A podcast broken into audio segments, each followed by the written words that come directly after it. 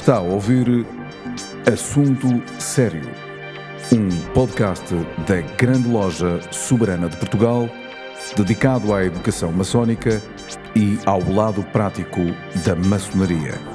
Levamos a todos vós um programa para maçons e não maçons, onde serão abordados temas maçónicos e profanos numa perspectiva maçónica.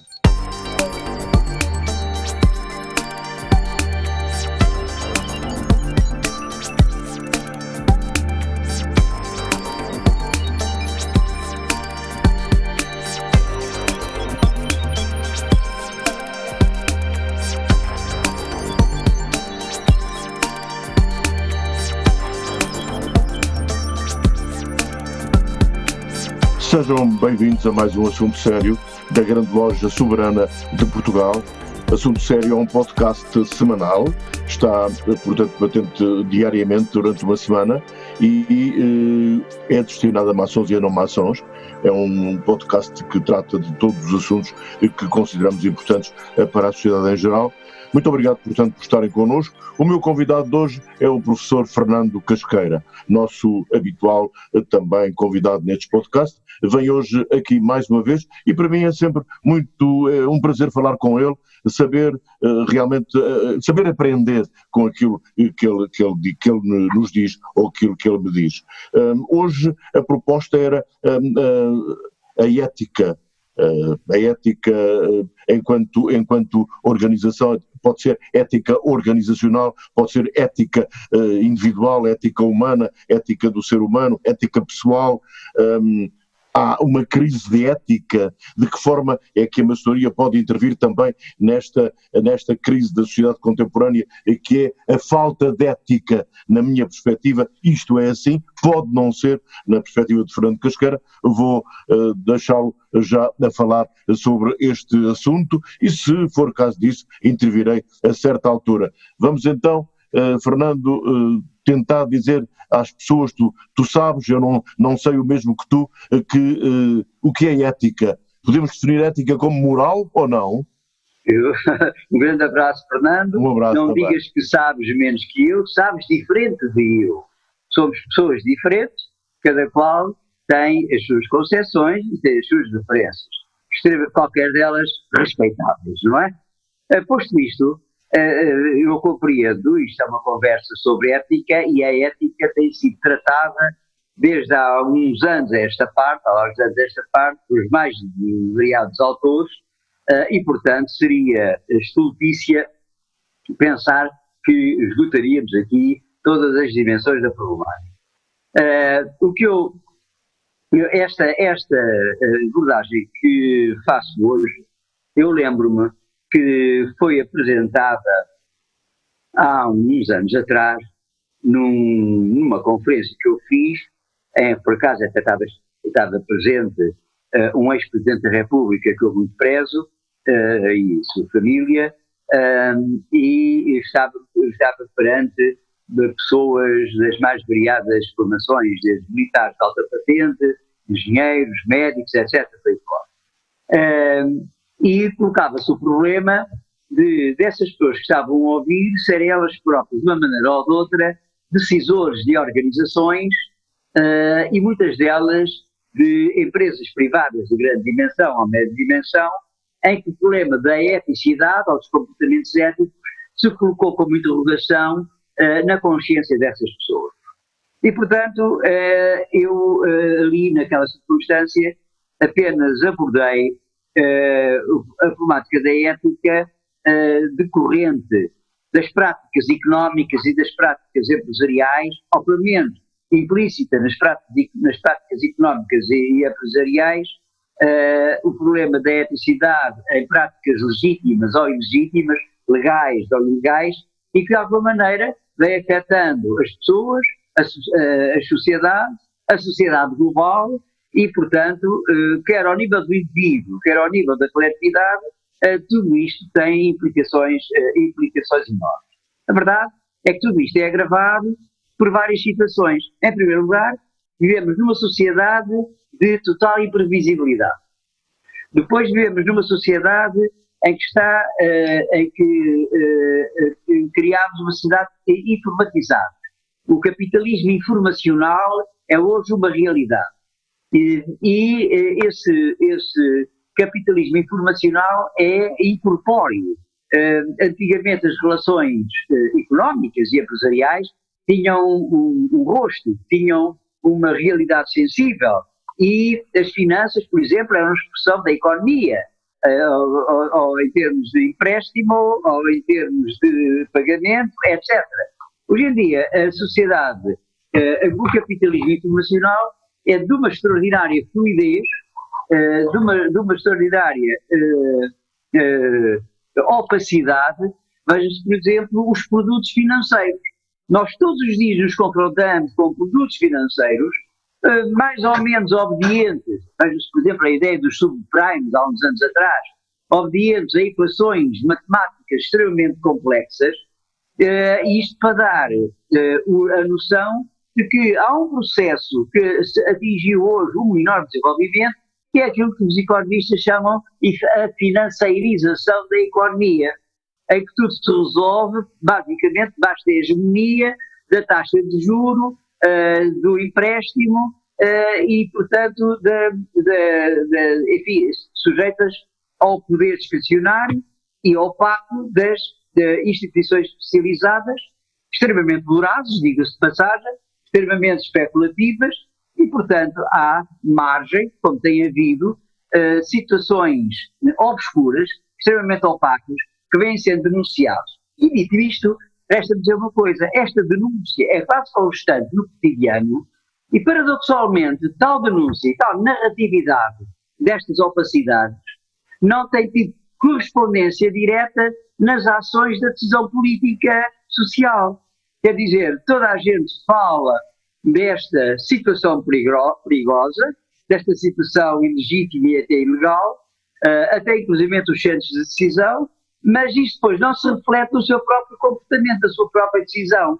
E, portanto, o que vai criar no cidadão toda uma situação de insegurança, de receio, de, de ser, de estar condenado a pouco mais de um sujeito passivo, enquanto se vai criando no seu, espírito, no seu espírito algo muito problemático, que é a descredibilização total dos agentes económicos e partidários, dos, das, das, instituições creditícias e estatais, uh, e uh, nessa conferência, uh, dessa, para além das implicações descredibilizadoras, citando, por exemplo, uma senhora chamada Laureta Napoleoni, em que ela nos fala do lado obscuro da economia uh, e que fala-nos também no capitalismo de ficção a pedir urgentemente um debate ético.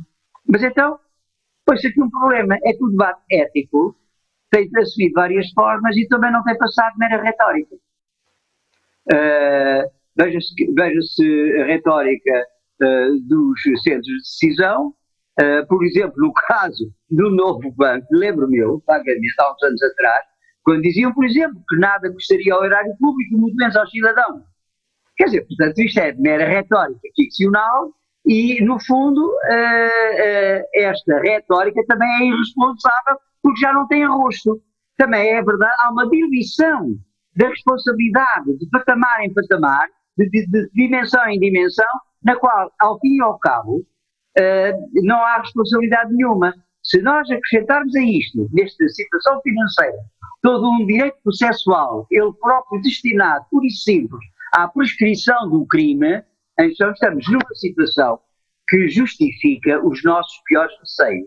Esta insegurança, este, este, esta angústia, uh, este, este medo, esta falta de credibilização, este ceticismo.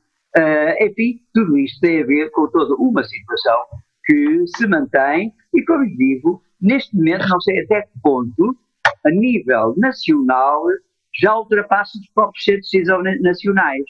Lembro, por exemplo, há, um, há, uns tempos atrás, há bastante tempo atrás, o caso da TAP, em que era a União Europeia que ia, ao fim e ao cabo, decidir do, da vida de milhares de trabalhadores e, portanto, não era propriamente, ou pelo menos o governo na altura, sobre alijar a responsabilidade para outros centros que não os deu.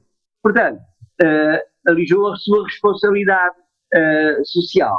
Portanto, mais uma vez, uh, esta sensação ampla, difusa, vivemos numa crise em que nada disto é seguro, tudo isto é efêmero, nada é estável, tudo isto muda com as circunstâncias, tudo isto é muito mais conjuntural, estrutural. Esta, esta visão de crise difusa uh, suscita, de facto, o pensamento e a conversa que estamos aqui a ter, que é, de facto, a necessidade de uma visão ética da sociedade. Mas sendo aqui eu ponho um problema, mas eu estou, vou-te ouvir. Uh, ias interromper, não ias? E ia, ia dizer-te o seguinte, um, desculpa, não é, bem, não é bem uma interrupção no sentido do teu discurso, porque esse é um, é um discurso fluente e, e, e, que cativa. Mas há aqui uma, uma questão inicial que eu, que eu pus uh, e que tu não me respondeste, e eu vou desafiar-te mais uma vez. A ética e a moral são a mesma coisa? Para mim, deixa-me dizer-te, para mim, a moral é sempre prescritiva, enquanto que a ética é reflexiva e interrogativa, e, portanto, ela é tudo isso a se constituir como norma, e assim não pode ser igual para todos os povos, nem para todas as culturas. Eh, sim, tu tens razão, eu diria que a, a, moral, bem, a moral ela é situada, situada historicamente. Portanto, a moral do século XXI não é a moral do século XIX, nem do século XV. Vou dar um exemplo. Um comportamento atentório da moralidade do século XVII era, por exemplo, a homossexualidade, que era punida com, em, em certos países com a morte, com a pena de morte. Hoje, eh, na, pelo menos na Europa Ocidental, a, a, a, a homossexualidade não é nem considerado doença, nem considerado crime. Portanto, só para dizer que eh, os comportamentos atentórios à moral mudam consoante os contextos históricos. Mas, para além dos contextos históricos, há sempre um referencial, um conjunto de princípios, princípios cujos valores são poucos valores, mas cujos valores são intocáveis e que podemos considerar isso, são valores, uh, diria, uh, que quase arquetípicos e que condicionam o nosso comportamento ético. Uh, o comportamento ético, uh, não confundir também com o comportamento deontológico, que isso é atinente a determinado tipo de ações muito, uh, muito bem configuradas, uh, mas diga, o, o, comportamento ético são valores de, comportamentais que têm a ver com a relação do indivíduo com os outros e a relação do indivíduo consigo mesmo. No fundo, a, a, a norma moral eh, historicamente eh, determinada, quase que naturalmente que articula também o comportamento ético. Eu devo dizer que eh, há toda uma, toda uma falência, todo um déficit de pedagogia relativamente uh, à moral e à ética. Uh, elas vêm de braço dado. Mas na medida em que se perdeu o ensino da filosofia, na medida em que se perdeu o ensino da moral, na medida em que se perdeu o ensino da educação cívica, na medida em que eh, se perdeu o ensino da educação para a cidadania, que foi recusado não sei por quem, na medida em que, se perdeu, em que o processo de socialização, socialização entendida como todo aquele processo educativo que vai desde uh, a baixa tenridade até, uh, até morrermos, esse processo de socialização hoje uh, não, é, não, não está muito preocupado com, uh, uh, com o binómio comportamento ético-moral. e, portanto, tudo isso, essas boas práticas e esses bons valores que deviam atuar no cotidiano, deviam estar sempre no horizonte e na prática cotidiana dos indivíduos, muitas vezes são apenas mera retórica muito afastadas, de resto, dos comportamentos efetivos. E é esse um dos grandes problemas, e é esse um dos grandes problemas que afetam o cotidiano dos indivíduos. Desde uh, a questão que se coloca hoje, num estudo uh, da McKinsey, os considerados, por exemplo, nas organizações, onde os indivíduos passam mais, mais de dois terços da sua existência lá dentro, essas organizações, na maioria dos casos, são tóxicas. Na relação entre colegas de trabalho, na relação entre gestores e pessoas, eh, os, muitos dos stakeholders, Uh, enfim, há todo aqui toda uma um mundo de coisas a rever dentro deste dentro deste deste contexto. Uh, e se bem que, por um lado, a vida organizacional em muitos casos sendo tóxica, ao contrário, ela podia ser muito enriquecedora e não é. Por exemplo, há um conjunto de autores, o Arménio Rego e o Pini Cunha, que há, há uns anos atrás uh, insistiram muito na, na, em conferências e em livros publicados sobre, sobre, sobre esta matéria. Portanto, uh, tudo isto, eles diziam que a vida empresarial e a vida organizacional devia ser repensada em termos de modelos de gestão, em termos de modelos de liderança, em termos de cultura organizacional, em termos de valores éticos e morais, em termos de, portanto, de uma organização virada não para processos burocráticos, mas uma virada para a gestão e a emergência do conhecimento, tudo isto não prescinde dos chamados códigos de ética e dos chamados valores morais que devem estar eh, presentes, devem estar presentes no nosso espírito. No fundo, Fernando, deixa-me dizer-te o seguinte: vou-te perguntar apenas se estás de acordo com a minha definição de, eh, de ética. Eu arranjei um sinónimo para ética: caráter. O que é que tu eh, achas? Bem, é o caráter é característica. É, claro que é, há é, valores éticos que se caracterizam por qualquer coisa não é difícil aproximarmos a ideia de caráter à ideia de eh, comportamento ético, ético. até porque num determinado tipo de caráter eu vislumbro capacidade de uh, implementar comportamentos éticos e não noutros. Certas falhas de caráter são, de facto, obstaculizantes à, à implementação de valores desta natureza.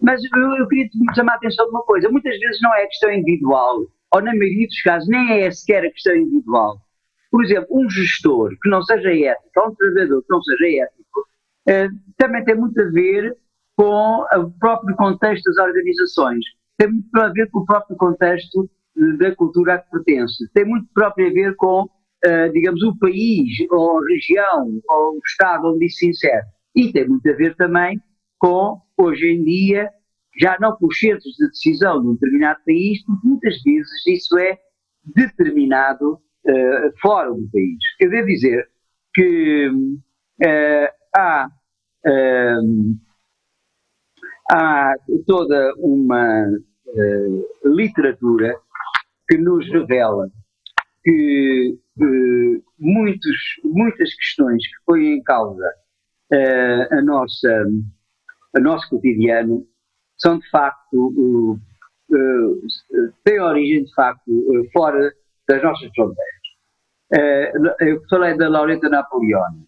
Ela dá-nos um quadro eh, em, que, eh, que os offshores, sobretudo a partir da, da, da queda do muro de Berlim, em que entram desordenadamente pelo mundo ocidental uma quantidade enorme de pessoas, milhares de pessoas que migram para o Ocidente, sem qualquer espécie de referência de ordem, sob o ponto de vista do capitalismo uh, que, o, que, as normas europeias propunham, é um capitalismo selvagem uh, e isso vai originar uma enorme corrente de capitalismo ilegal, capitalismo uh, informal, de capitalismo, diria-se, alguns autores chamam selvagem, em que muito da saúde, da economia legal dentro do Estado, está dependente da saúde da economia ilegal.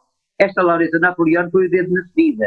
Ela dizia mesmo isto. Eu tenho dúvidas, ela é economista catedrática da Universidade de La Sapienza, em Roma. Uh, e este livro, de, O Lado Obscuro da Economia, teve muita, teve muita saída há uns 6, 7 anos atrás. Eu trouxe a Portugal e ela dizia, a páginas tantas, que se imagina, com alguma piada, era uma senhora interessantíssima, dizia assim, se imaginar por um momento, a não existência de crime, a não existência de economia ilegal, em tudo está legítimo, eu duvido que a saúde da economia legal fosse um pacto.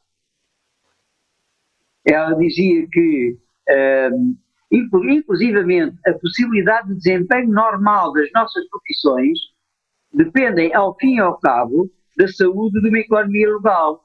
Uh, e, portanto, até que ponto, eu agora aqui cito, a eventual supressão das práticas eticamente e moralmente censuráveis na economia e na política não poriam em causa a sobrevivência do sistema social global. Quer dizer, esta é uma questão. Portanto, ela avança com números de milhares de milhões de uh, unidades, uh, unidades monetárias que circulam sem qualquer espécie de controle uh, no, no, mundo internacional, no mundo, no mundo global, sem qualquer espécie de obstáculo. E, portanto, até que ponto as, os centros de decisão ditos formais, normativamente legais, uh, estão dependentes já deste sistema uh, informal e, e, e, legítimo. Portanto, uh, as lógicas de funcionamento do mercado não são as lógicas neste momento, segundo se pode deduzir, das lógicas em que se devia funcionar debaixo de um código ético, um código de valores morais, que neste momento são restritos a uma mera retórica. Portanto, Muito bem, é... Fernando, deixa-me deixa encaminhar sim, sim. A, a, a, conversa aqui para um outro sítio. Nós estamos num podcast da Grande Loja Soberana de Portugal e, e, eu não resisto a esta tentação enorme de ligar a ética à maçonaria. Claro, claro. A maçonaria não existe sem ética. Claro, por isso é que a Grande Loja Soberana de Portugal, uh, ao ela própria não desconhece estes problemas e tem uma, e já, uh, enfim, uh, na medida dos nossos fracos recursos, Uh, nós até queríamos implementar todo um sistema de socialização que atingisse desde uma menor idade até inclusive acompanhamento profissional. É esta, porque não vale a pena falar uh, de normas éticas e morais uma vez só. Tem duas coisas. Vale a pena um projeto de formação contínua, e essa formação contínua obriga um acompanhamento até ao nível familiar e profissional, mas depois também quem dá, e isto é importante, houve um estudo que dizia, quem dá formação ética e moral tem que ser uma pessoa cuja imagem seja totalmente impoluta e vertical. Porque as pessoas que escutam veem, portanto, os, os telhados de vidro da pessoa que prefere essas retóricas. Portanto, há aqui uma dupla situação. O próprio conteúdo formativo, o próprio conteúdo da socialização, que deve ser constante, uh, e, a, uh, e a, entidade maçónica podia organizar-se nesse acompanhamento solidário, formativo e educativo, já numa invasão uh, mística de valores maçónicos com, uh, com uh, a sua transposição para o mundo profano, por um lado, mas por outro lado, quem fala disso, quem induz esse tipo de valores, deve ser uma pessoa que seja reconhecidamente como impoluta, a todos os níveis. Um verdadeiro maçom justo e perfeito. Uh, deve compreender que, por vezes, temos algumas dificuldades de seleção de recursos humanos uh, desse tipo, não é? É, natural, isso acontece. Mas, Mas é, é, é, também é preciso fazer notar que todos os códigos maçónicos, em todos os códigos maçónicos, ressalta a importância dos valores éticos entre maçons, ou seja, entre irmãos. Não há nenhum código que não diga isto. Ora, é evidente. E é evidente também, por isso é que estamos organizados a Grande Loja de Portugal está extremamente bem organizada para articular essas valências entre maçons. Nós temos pessoas responsáveis em cada loja, temos pessoas responsáveis na grande loja que eh, têm, detêm essa responsabilidade e tentam harmonizar aquilo que efetivamente for tensional ou mesmo até ligeiramente conflitual. Portanto, é, é nesse aspecto, a estrutura uh, por um lado, e a vontade própria de cada maçom que integra esta organização tem uh, obstado, uh, digamos, embora com algumas situações, por isso acontece em todas as organizações, tem obstado situações que, assinaláveis desse tipo. E mais ainda, esse, essa situação de formativa e educativa também está mais ou menos presente, devia estar, poderia estar mais, mas isso bom inimigo do ótimo, nos nossos processos formativos nomeadamente nas nossas, eh, nas nossas reuniões de grande loja, nas nossas sessões de loja, nas nossas eh, visitas de estudo, nos nossos artigos dos, dos boletins, etc. por aí fora. E mais ainda, mas há, há, se podes dizer, mas há dimensões que nos escapam. Olha, eu posso dizer uma, olha, a ética ambiental. Por acaso não temos insistido muito na ética ambiental. Também é verdade que não somos especialistas, eh, não temos grandes especialistas na matéria, embora a gente também tenha um ou outro. Mas a verdade é que, neste momento, coloca-se a equação a ética ambiental e, mais ainda, há um problema grave, que é o problema, digamos, de, de, do, do, valor da vida, que também não está sendo equacionado por nós, que é o problema da demografia. Daqui a 10 anos, nós temos um problema grave, o próprio Estado tem um problema de fiscalidade pela diminuição abrupta dos ativos. Nós podemos contar entre 10 a 15 anos com cerca de 6, 7 milhões de habitantes, o que é um corte enorme do suporte do erário público. E é, por outro lado, uma característica de envelhecimento. Hoje, vi, hoje veio a lume, hoje não, há, há meses atrás, veio a lume as preocupações de que o crescimento demográfico em Portugal é tão negativo que a breve trecho seremos um dos países mais velhos do mundo. Ora, isto é extremamente problemático para nós, grande loja soberana de Portugal e rico português, que tenta projetar para um futuro, tenta projetar para um futuro tudo o que é Portugalidade, tudo o que é esta, esta terra, esta pátria, estes valores. Muito bem, Fernando Casqueira. A última, última questão é apenas, eh, pretendia um reforço da tua parte, porque me parece que é uma forma bonita de terminarmos este podcast. Uh, em, em, em, maçonaria e, e, evidentemente na Grande Ordem Soberana de Portugal, fala-se sempre em sabedoria, em força e em beleza. Isto também é ético, não é? Claro. Falar disto. Claro. É que, repara, uh, uh, o problema da ética e da arte está indissociável, quer da verdade, uh, quer da beleza, uh, e, portanto, uh, muito embora posso dizer que a eticidade e a arte não se reduzam só à beleza. Tem a ver com toda uma projeção do homem na totalidade do ser. E, portanto, ultrapassa muito o aspecto formal, percepcional, sensível daquilo que nós podemos equacionar, seja o que for, como belo. Mas seja como for, há uma verdade no véu. E essa verdade é um valor ético uh, que não se deve menosprezar.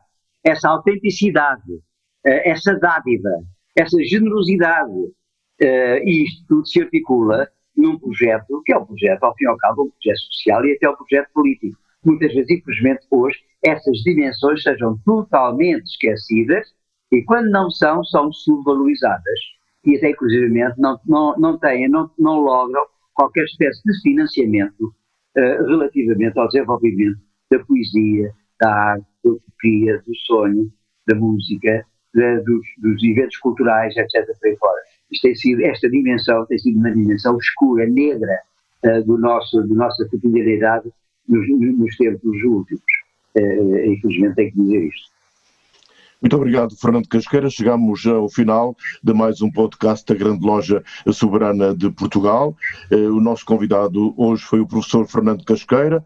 Eh, já aqui há uns meses atrás, há uns tempos atrás, não sei rigorosamente há quanto tempo, tínhamos aqui falado com Fernando Casqueira e Utopia. Hoje falamos eh, sobre a questão da ética, a questão da moral, a questão da, da ética na maçonaria e como me lembrava há pouco o, o o passo grão-mestre eh, da Grande Glória Soberana de Portugal, João Pestana Dias, a ética na maçonaria passa pela responsabilidade, pelo respeito de tudo o que aceitamos a quando da nossa iniciação, com tudo o que aceitamos ao prestar juramento. Um compromisso nos é pedido, um compromisso de honra com o trabalho maçónico. Meditar para deixar morrer o profano e renascer para uma vida verdadeira. Sem ética, a maçonaria não existe.